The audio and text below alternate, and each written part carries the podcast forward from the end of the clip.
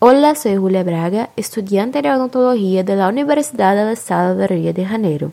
Bienvenidos al podcast Enfermedades de la Boca.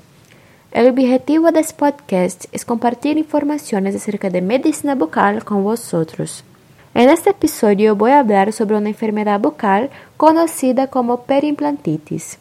Es importante hablar de este tema porque en las últimas décadas los implantes se han utilizado comúnmente como una alternativa para la rehabilitación estética funcional de espacios desdentados bucales, lo que significa la rehabilitación de aquellos pacientes que no tienen dientes.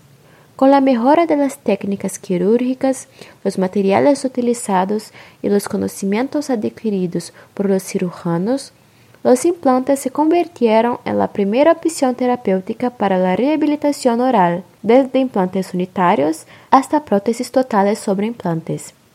Sin embargo, aunque la tasa de éxito es considerablemente alta, los implantes en la cavidad bucal pueden presentar infecciones perimplantárias. Pero, ¿qué es esto?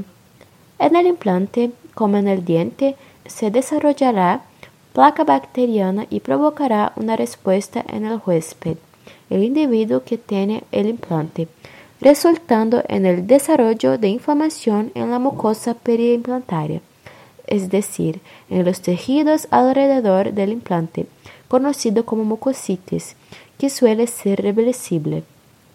Sin embargo, si no se trata, la inflamación puede avanzar apicalmente, es decir, hasta el final del implante, lo que resulta en una pérdida ósea vertical y horizontal, caracterizando la perimplantitis, que eventualmente puede conducir a la pérdida del implante.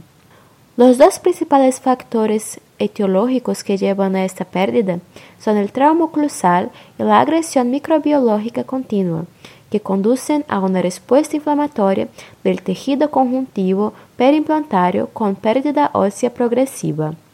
El tratamiento de la perimplantitis realizarse según el estadio en que se presente la enfermedad.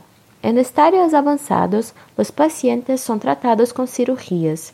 La evidencia etiológica e histopatológica de una nueva osteointegración no se obtiene comúnmente.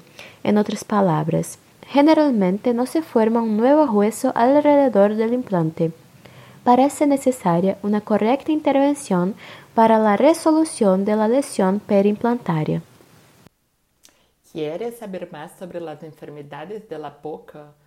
Síguenos ahí en Instagram Doenças de Boca. El enlace está disponible en la descripción del podcast. Gracias por escuchar y te espero en la próxima semana.